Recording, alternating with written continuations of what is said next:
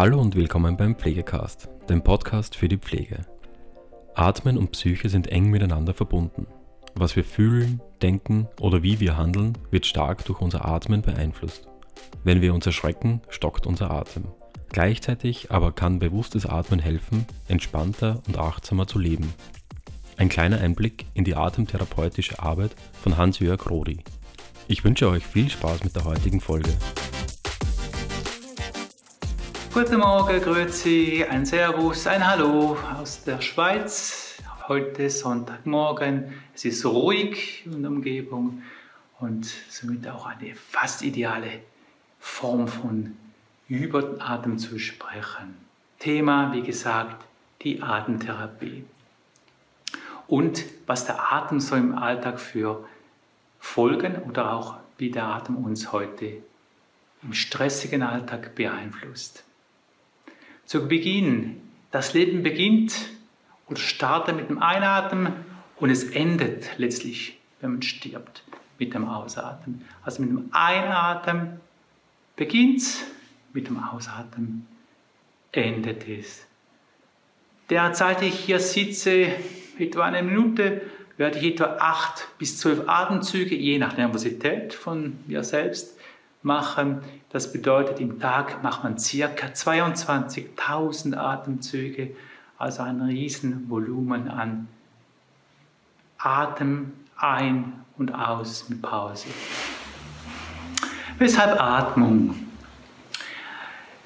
Ja, hier möchte ich noch einfügen, ich versuche jetzt da Hochdeutsch zu sprechen, da man mich auch außerhalb der Schweizer Grenze äh, versteht, wenn man Interesse an der Atemtherapie hat und den Grundzügen.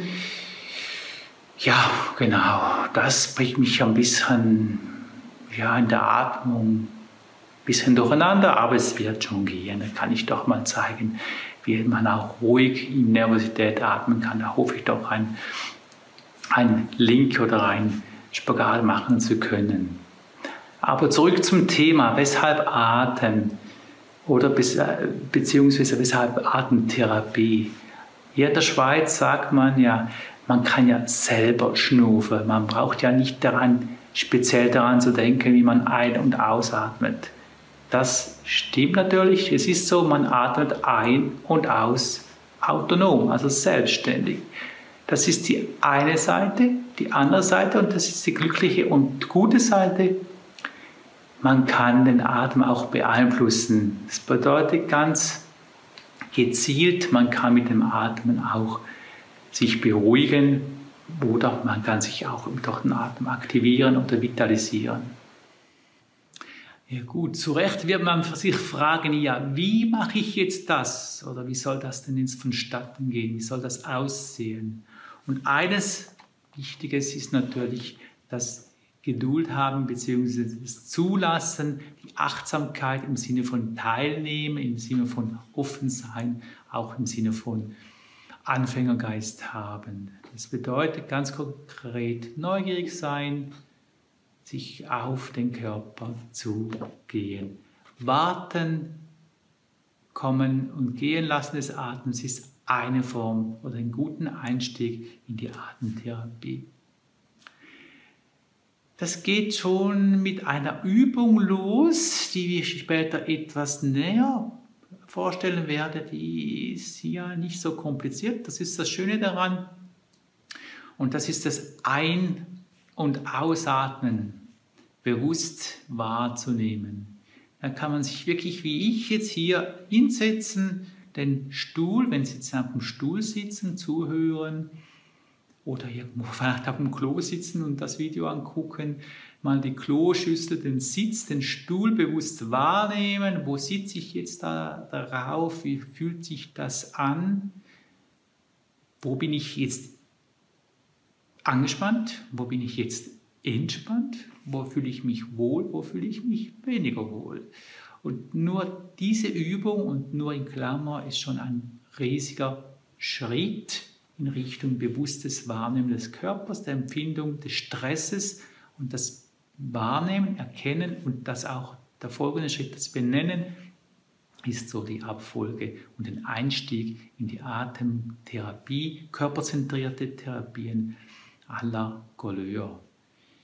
Ja, das Einatmen und Ausatmen hat einen Rhythmus. Und der Rhythmus ist idealerweise so, dass ich kurz einatme, drei, vier Sekunden, also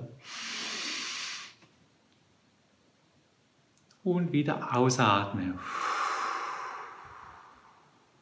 Und der Ausatmen erfolgt über den offenen Mund.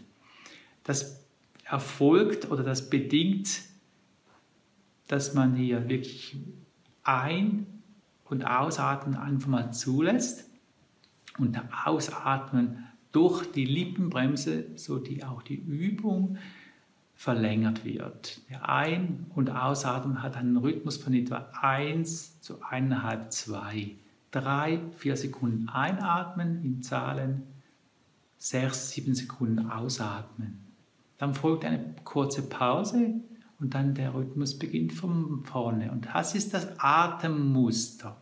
Wenn ich jetzt gestresst bin, renne zu auf den Zug, habe einen Termin, habe eine Prüfung, habe Stress, weil ich noch etwas Gutes abgeben will, also einen gewissen Perfektionismus an meiner Arbeit, will dieses oder jenes noch erledigen, dann komme ich in die Stressatmung.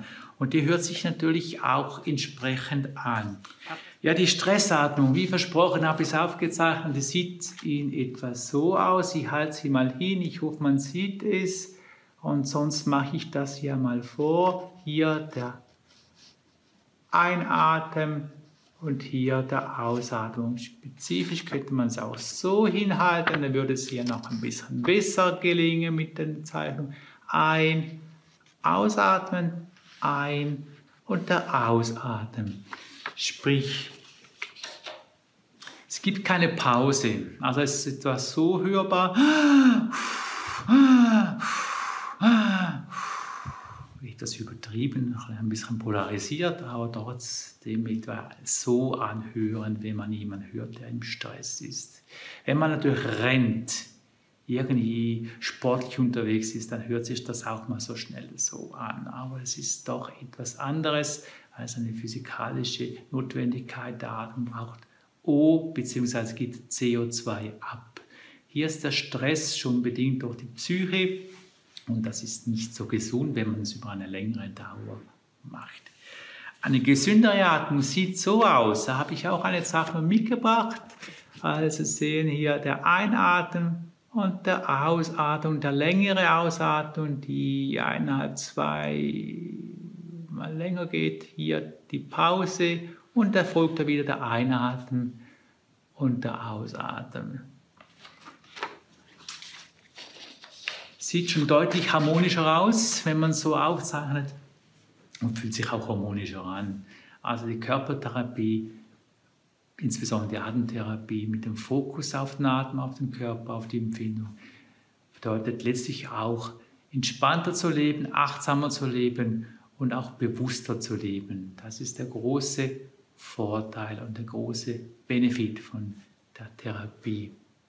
Eine andere Übung, die man gut machen kann, auch insbesondere wenn man Angst hat oder so in, in panikähnliche Zustände verfällt, ist die Übung, die man macht, indem man eine Hand auf das Herz oder in die Herzgegend hält, das ist die rechte, meistens die rechte Hand auf die linke Seite und den Atem beobachtet. Wichtig ist, dass es nicht Druck gibt oder man ist nicht das Ziel, dass man hier fest drauf drückt und hier einen Spannung erzeugt dadurch, sondern mehr einfach vorsichtig oder mit der Intention des liebenvollen Zuwendung die Hand auflegt. Beobachtet, wie läuft der Atem ab, wie ist mein Rhythmus, also wie ist der Ein- bzw. wie ist der Ausatmen. Man beobachtet nur, und das ist eine schwierige Übung für die meisten Klienten, Patienten, sich mal zu berühren, wahrzunehmen, zu spüren und dann auch wirklich den Atem wahrzunehmen. Dann guckt man wirklich innerlich, man schaut sich quasi so von außen nach innen an und das ist auch ein wichtiger Prozess, von außen nach innen zu gucken, sich da in die Gegenwart zu begeben wie Surfen, ist eine Art wie Wellensurfen, nur für sich alleine, ohne nass zu werden und zu beobachten. In der Regel wird der Atem innerhalb kürzester Zeit ruhig. Man kann auch mal gucken, ist da eine Brustatmung oder eine Bauchatmung vorhanden? Wo bin ich jetzt mehr oder wo bin ich mit dem Atem jetzt mehr?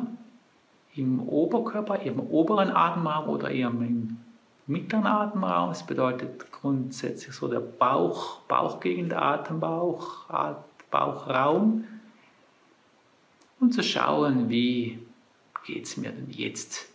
Und was wie ist der Verlauf? Werde ich da wirklich ruhiger? Werde ich da weniger gestresst? Also es ist eine Übung, um sich selbst zu beruhigen, beziehungsweise auch zu anderen zu beruhigen.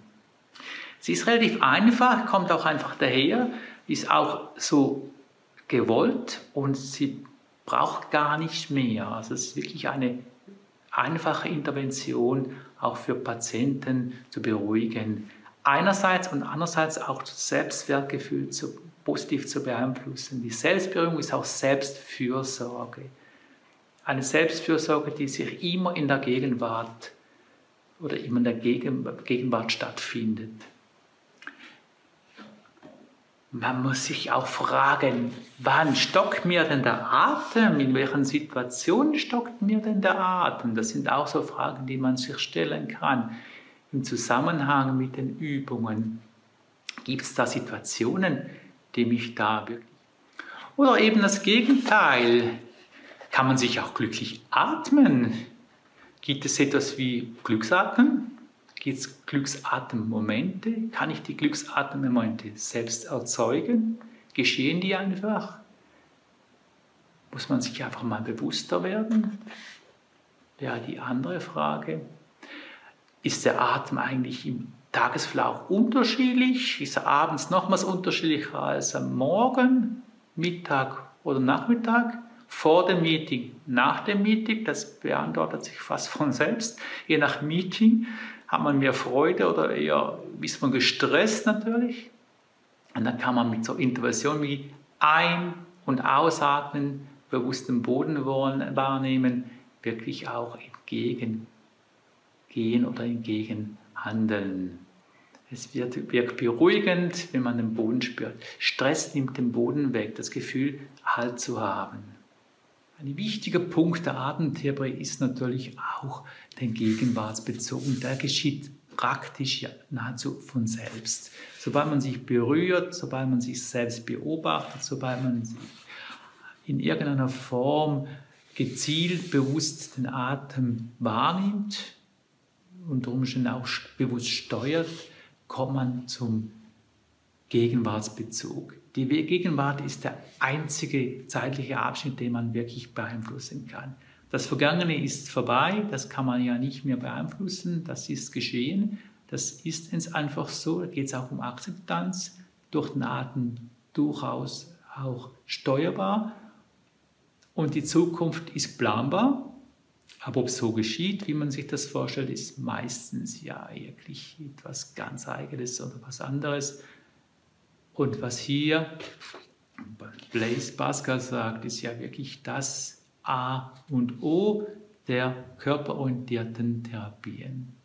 Die Gegenwart ist das, was ich beeinflussen kann, wo ich steuern kann und wo ich auch mein Glück, mein Atemglück, das vielleicht noch so kurze Antwort zu vorgehenden Fragen, erzielen kann oder zumindest erreichen kann im Sinne von beobachten, im Sinne von auch Vitalisierung, Entspannen. Abschließend möchte ich doch noch einiges wiederholen. Ich denke, das ist doch gut, so eine Zusammenfassung. Die Atemtherapie ist ein Dialog im Körper, mit dem Körper, vom Kognitiven, vom Kopf in den Körper zu gehen. Hier habe ich es auf einer Karte so aufgeführt Körperdialog als wichtiges Instrument, als zusätzliches Instrument zum Verstand, zum Kognition. Das eine, das geschieht durch Sitzübungen, durch Liegeübungen, hier wie hier im Hintergrund, die Liege, wo man auch Liegenübung machen kann, oder auf der Matte.